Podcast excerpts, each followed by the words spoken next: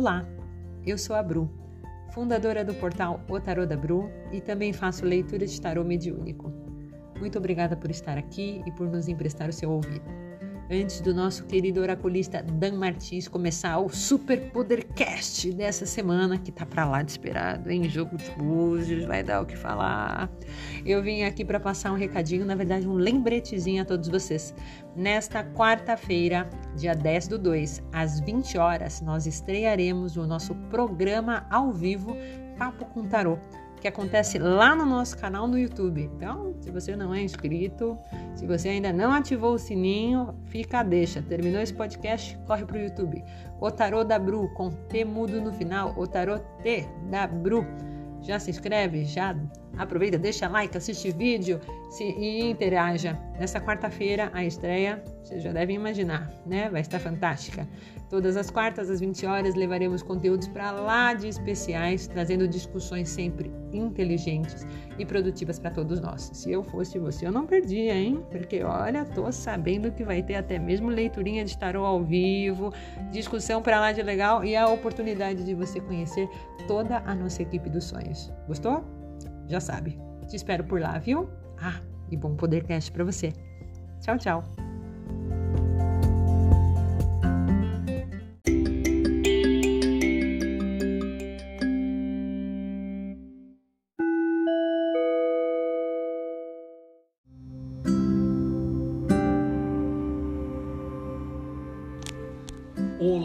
ser sagrado. Eu sou o Dan Martins, sou o oraculista e tarólogo do portal Tarot. Sejam muito bem-vindos ao Podercast, o nosso podcast semanal. Muito obrigado por estar aqui. Hoje para mim é domingo e estamos fazendo a previsão semanal através do jogo de búzios da semana, semana esta que se inicia no dia 7 de fevereiro e vai até o dia 13 de fevereiro do ano de 2021. O Orixá Oxalufã nos reserva uma semana da qual deve-se trabalhar a relação tempo e produtividade, sem com que um não atravesse o fluxo do outro, o que tenderá a colocar em xeque todo o resultado esperado. Não é tempo para apressar os planos profissionais, ser sagrado, e principalmente os estudos, onde a atenção deverá ser dada quanto aos detalhes, quanto ao processo de aprendizado. Desta maneira, permitir-se passar pela experiência com qualidade e não com pressa.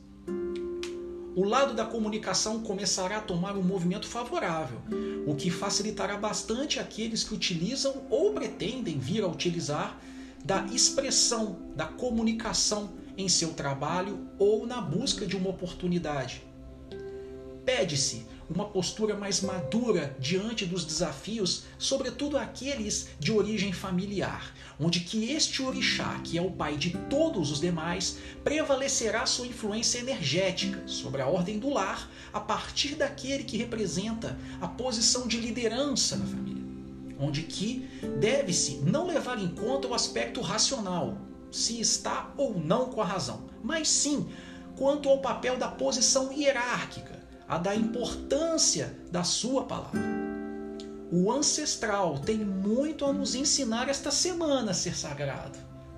Ações e pensamentos conectados com a frequência da paciência e do pacifismo, presentes na figura de Oxalufã, permitirão com que haja um período produtivo do qual prevaleça o equilíbrio emocional importantíssimo para com que se tenha uma semana repleta de luz. Este foi mais um dos conteúdos exclusivos produzidos por nós do portal Tarot da Bru para o seu desenvolvimento pessoal.